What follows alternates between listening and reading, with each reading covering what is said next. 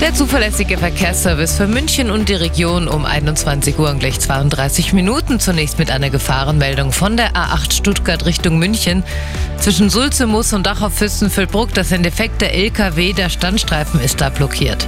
A92 München Richtung Deckendorf zwischen Landshut, Essenbach und Wörth an der Isar ein Unfall. Auch da ist der Standstreifen blockiert. Und noch ein Unfall auf der A94 Passau Richtung München, der Ecke Töginger Straße bei der Ausfahrt am Moosfeld. Da ist der Verzögerungsstreifen blockiert. Eben wie gesagt, aufgrund eines Unfalls.